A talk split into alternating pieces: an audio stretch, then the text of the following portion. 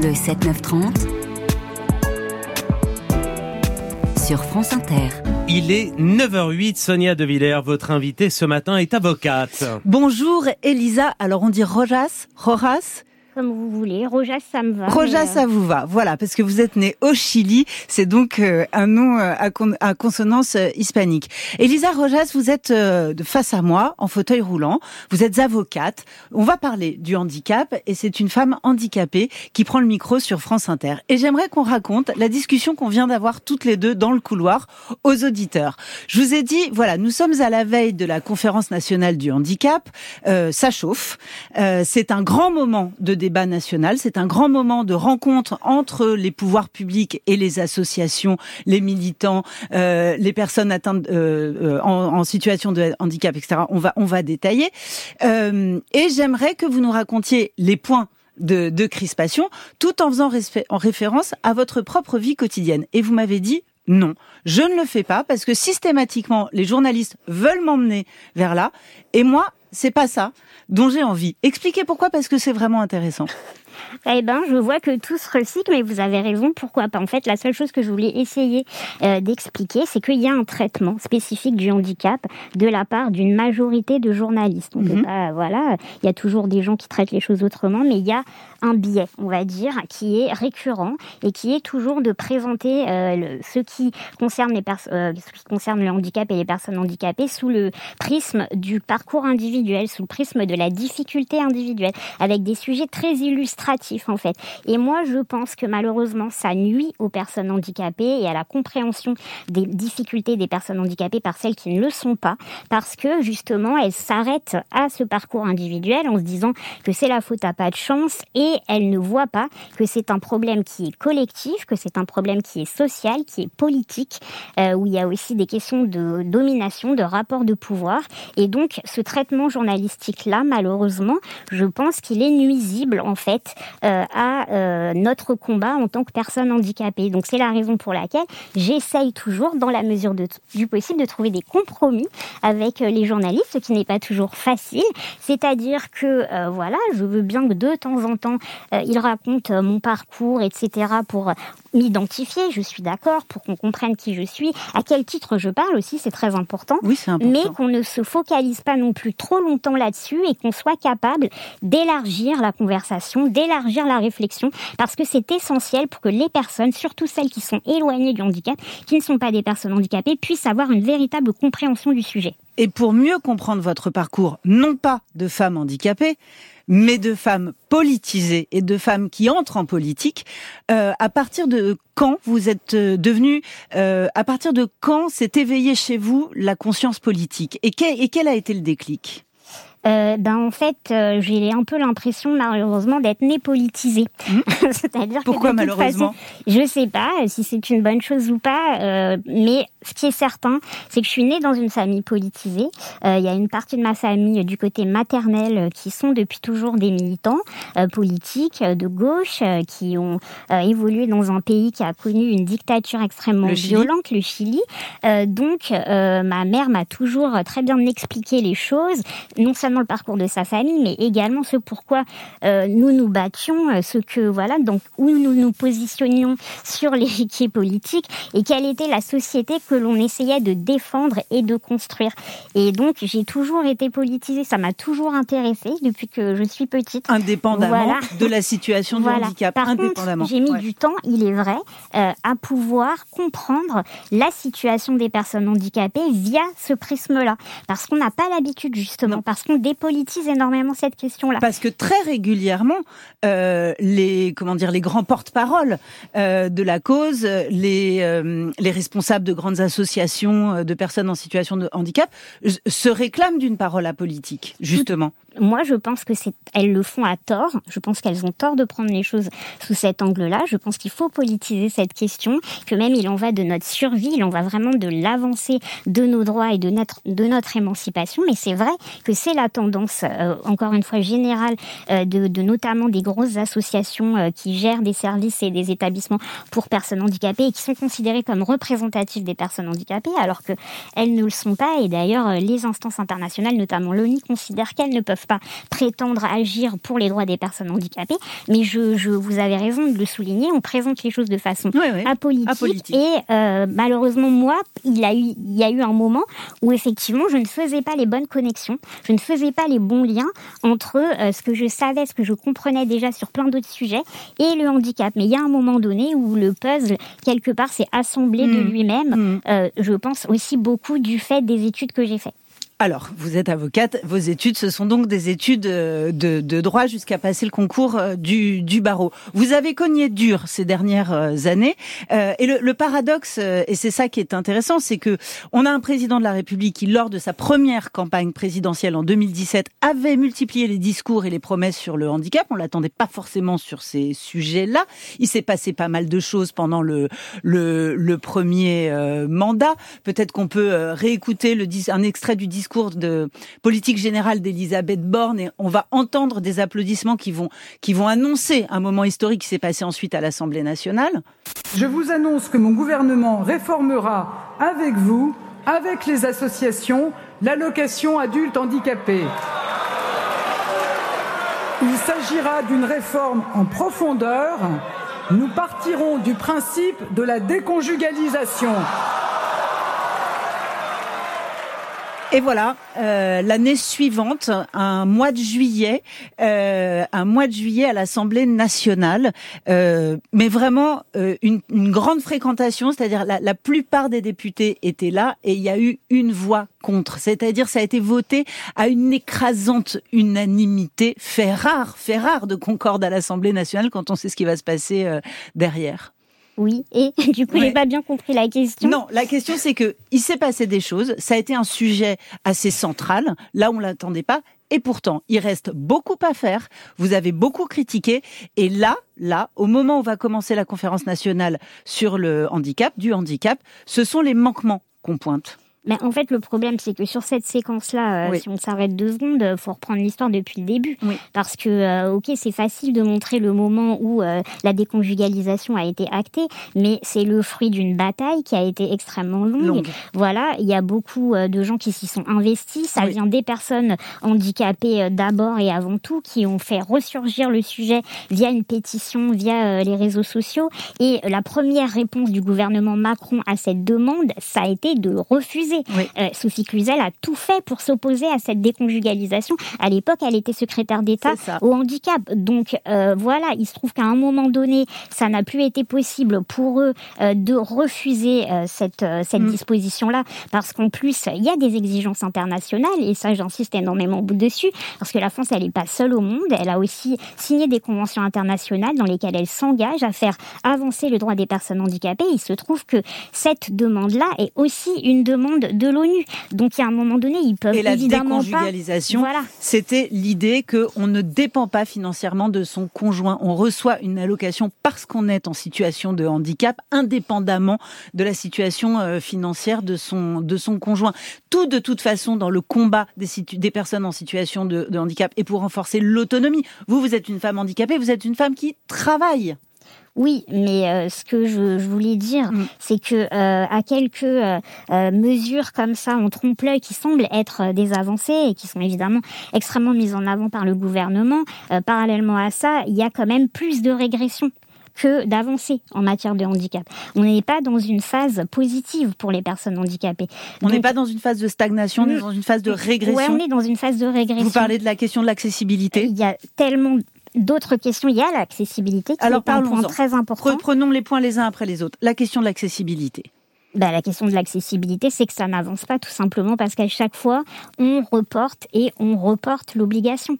C'est-à-dire que c'est quand même une obligation qui date de 1975 mmh. et euh, la loi de 2005 a rappelé cette obligation et la seule chose qu'elle a euh, vraiment euh, mis en avant, c'est un délai pour que justement on sorte de l'attentisme et de la stagnation et qu'on avance. Et à partir de ce délai-là, les choses devaient être mises en conformité et devaient permettre, si ce n'était pas fait, aux personnes handicapées de pouvoir éventuellement se pourvoir en justice. Alors justement, c'est ça qui est intéressant, c'est qu'on assiste à une multiplication des dérogations pour les établissements publics devant devant recevoir du public, public ou non public, puis public ou privé devant recevoir du public. On assiste à une démultiplication des dérogations, ce qui fait qu'il y a il y a il y a plein d'établissements qui sont conformes, qui sont pas dits non conformes, euh, parce que parce qu'ils sont ils sont sous le coup de ces dérogations et que justement, c'est ce que disent les associations. Il y a un moment ou un autre, on va attaquer en justice. On va judiciariser cette question-là. Mais en fait, au dernier moment, tout a été fait pour reporter les délais, pour éviter la création de ces actions en justice. On et vous, vous êtes avocate, je le rappelle. Et oui, voilà, pour, pour empêcher le contentieux, comme on dit dans notre profession, c'est-à-dire empêcher les gens d'aller, voilà, et euh, faire les recours qui pourraient éventuellement être euh, être à leur disposition. Donc très très volontairement, euh, à, ce moment-là, c'était le gouvernement de François Hollande, très très volontairement, on a réformé cette, cet aspect de la loi de 2005 pour donner encore des délais supplémentaires. Là, on est à un tel désordre sur sur ces règles qui se sont empilées les unes les autres. Il y a eu de la régression aussi au niveau du logement avec la loi Elan, puisque ça aussi c'est une des régressions extrêmement symboliques de rappelez-le, voilà, parce que ce sont des dossiers la que loi connaissez. Elan qui a été quand même prise sous, sous la présidence de Macron, c'est réduire le nombre de logements accessibles dans le bâti neuf, alors qu'il devait justement être 100% accessible. On réduit la proportion de logements, ça n'a absolument aucun sens. On pourra jamais progresser si à chaque fois, soit on revient sur les délais, soit on revient sur le, les obligations même, on les, on les vide de leur contenu. Donc c'est pour cette raison que à chaque fois les gens se demandent mais pourquoi en France rien ne se passe? On a l'impression que tout va extrêmement lentement ou alors tout euh, voilà euh, reste totalement figé. Bah il y a une raison. Il y a des textes en fait. On est le mauvais élève de l'Europe. On n'applique pas les textes déjà et on n'applique pas non plus les engagements internationaux et ça c'est fondamental parce que ces engagements doivent permettre à la France de passer euh, de une vision totalement médicale du handicap à une vision qui est axée sur le respect des droits fondamentaux, sur l'égalité des droits, la non-discrimination et l'autonomie des personnes handicapées. Il est 9h20, vous écoutez France Inter. Mon invitée est avocate, elle s'appelle Elisa Rojas et on va parler ensemble justement de ces points d'achoppement entre les pouvoirs publics et les associations qui représentent les personnes en situation de handicap. Nous sommes à la veille, je vous rappelle, de la conférence nationale.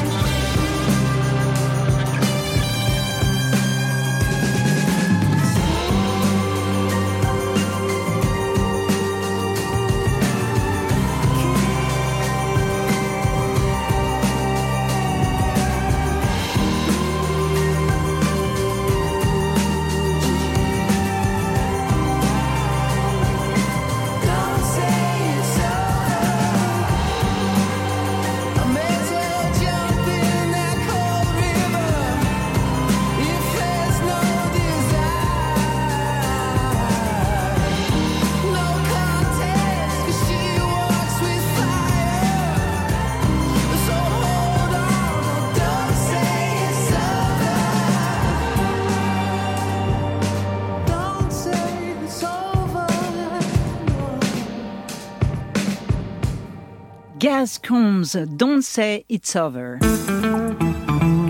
France Inter, le 7-9-30, l'interview de Sonia De Villers. Et le titre de cette chanson colle impeccablement à mon invitée, Elisa Rojas, qui est avocate, qui est face à moi, euh, en fauteuil roulant, qui est elle-même handicapée. Je vous rappelle que demain euh, commencera la conférence nationale du handicap. C'est une, c'est une, euh, c'est, un événement, c'est une réunion qui a lieu tous les trois ans. Si je, si je ne me trompe pas, peut-être un mot sur la façon, puisqu'on a commencé l'émission comme ça, la façon dont on médiatise les personnes en situation de, handicap.